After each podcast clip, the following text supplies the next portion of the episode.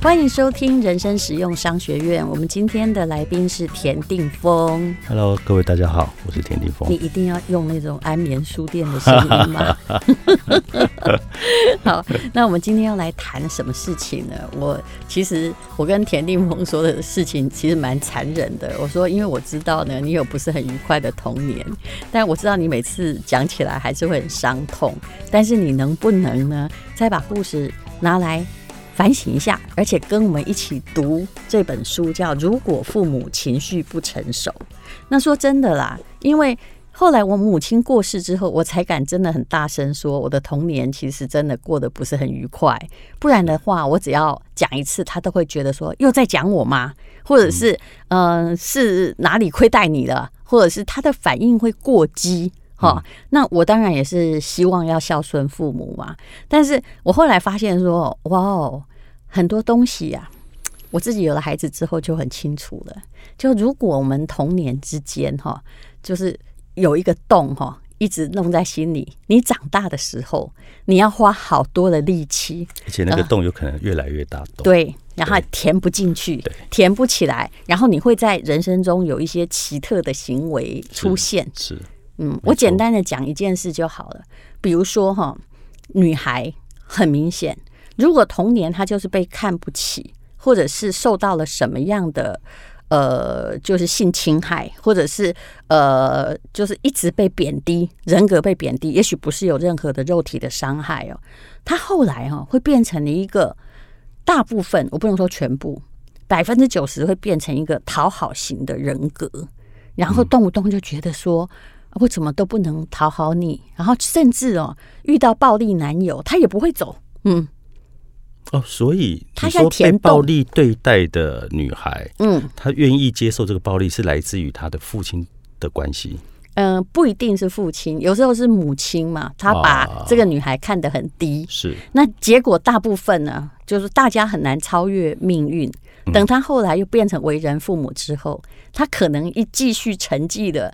他的母亲的重男轻女，这个很常见，在我们的上一代，或者是他就继续有一点觉得自己不配过好生活，所以当别人哈也用暴力对待他，或者是把他弄得很低的时候，他会一边哀怨，但是一边去好像在享受这种痛苦一样。你你在讲这个事情，我想到我以前有一个歌手，嗯，他其实呢有交了一个。黑道男友，嗯哼，然后这个黑道男友对她呢，常常是在家里是暴力对待的，所以她有时候来公司的时候是脸是淤青的。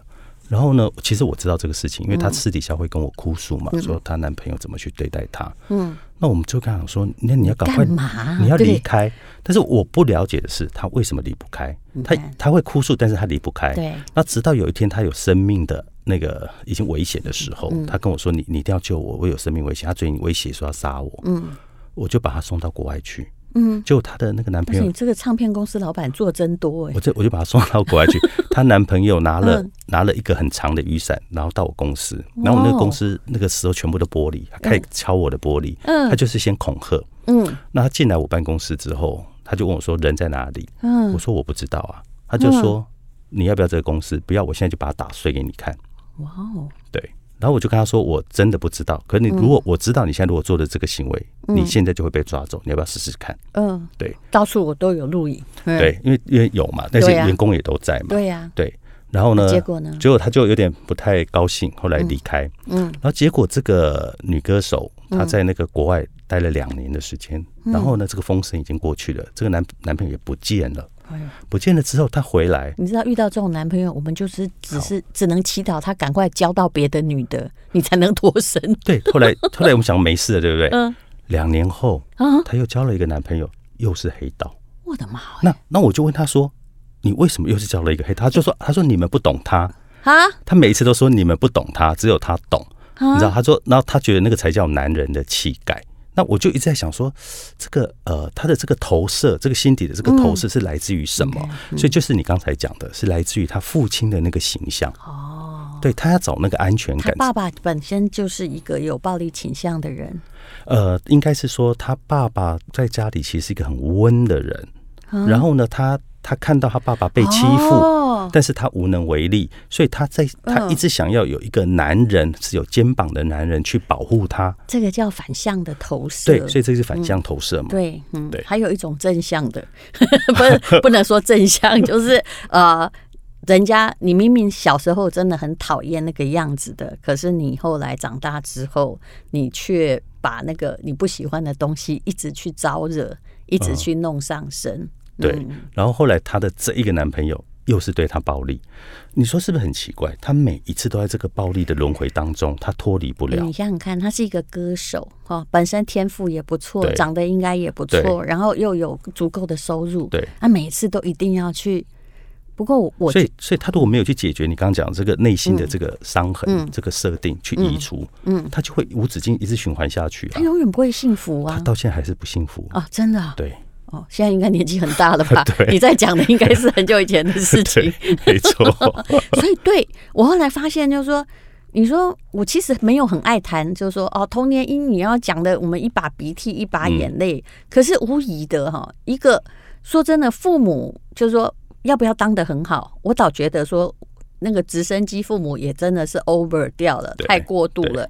但是一个父母做到能够最大的事情，就是你不要对小孩有帮助也就算了，拜托你不要给小孩哈，就是一个很大的阴影在里头。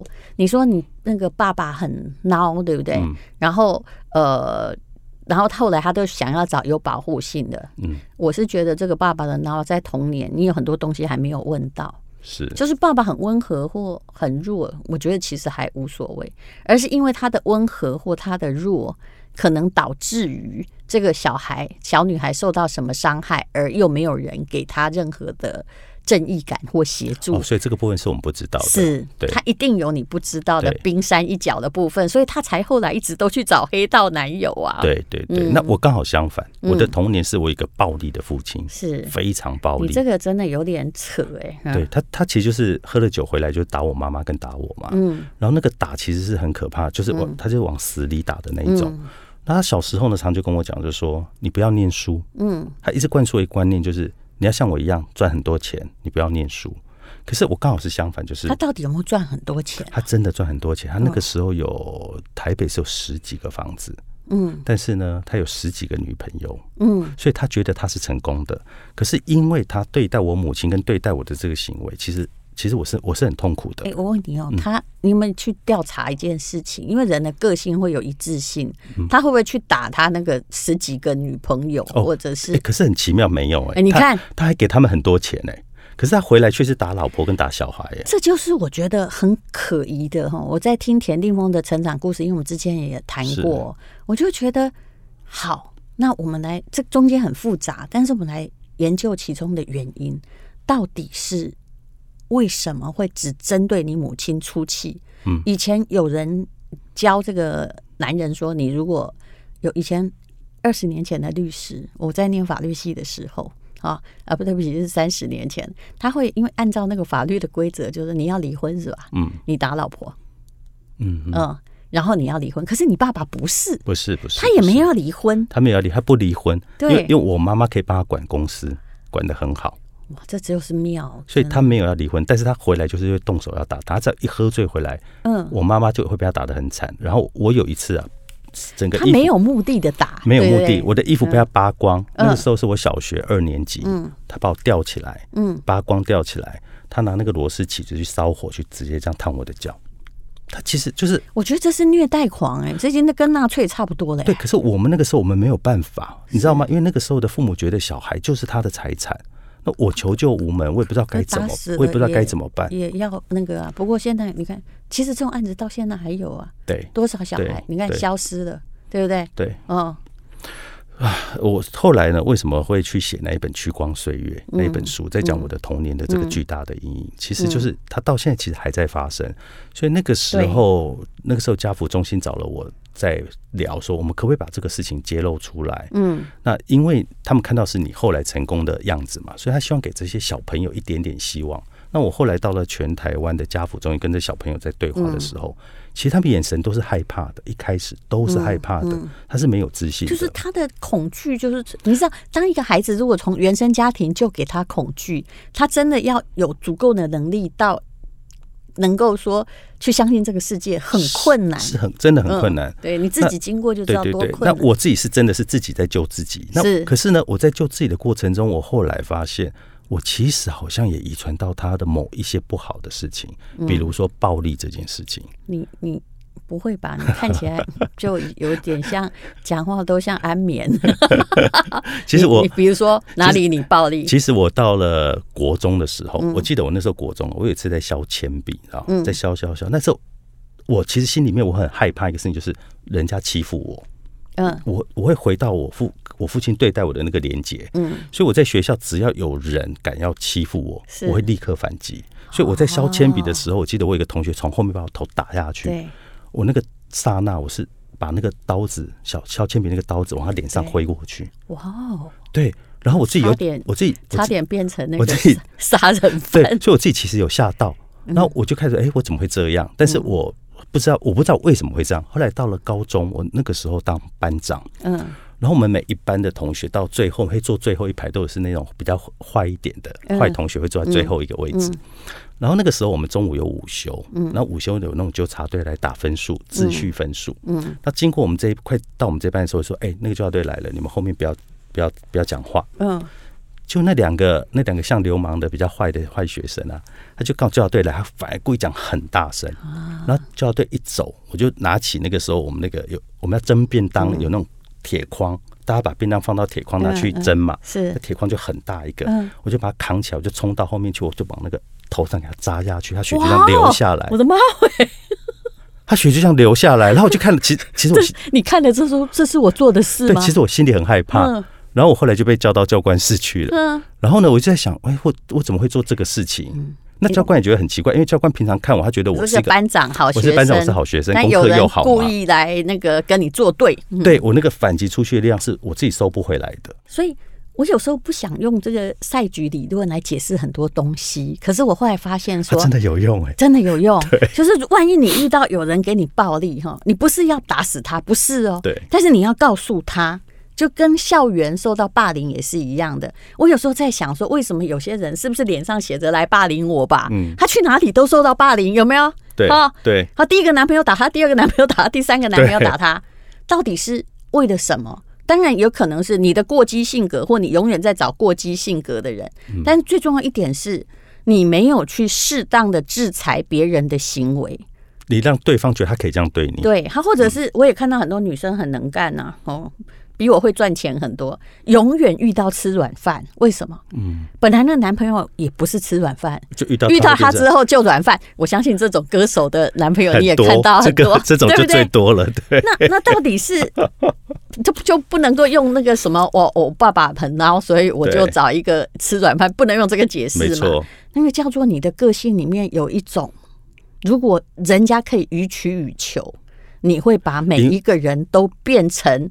你都会变成每个人的施主，因为你会主动让对方知道他可以这样对你。是，嗯，所以我最后竟然要用商学院的赛局理论来解释：如果你遇到真的是好，刚刚讲是情绪型的父母啊，我告诉你，你从来不要跟我讲什么这个不孝有三，无后为大，或天下无不是父母。那我可以告诉你，台湾被。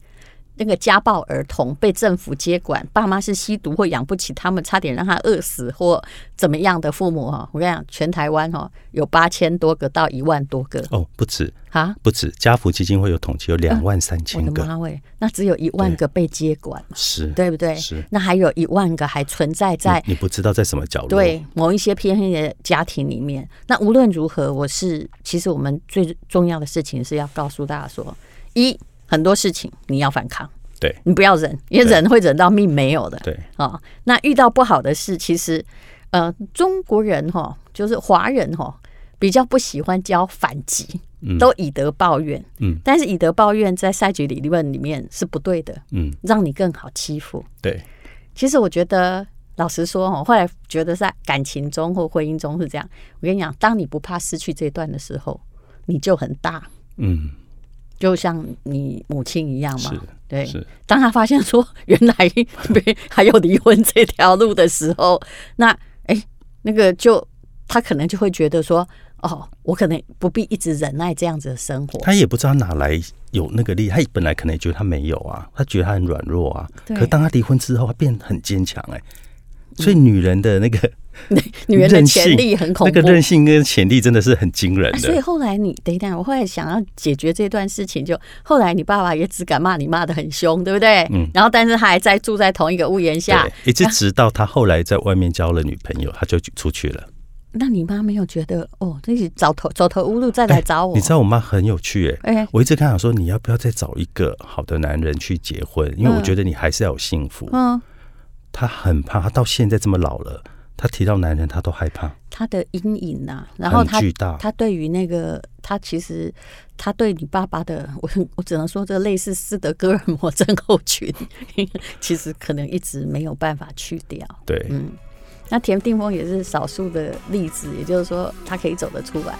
但我刚刚有一开头就说有九成走不出来，但是我相信有一层是可以克服那个逆境的。是。好，我们下次再来聊。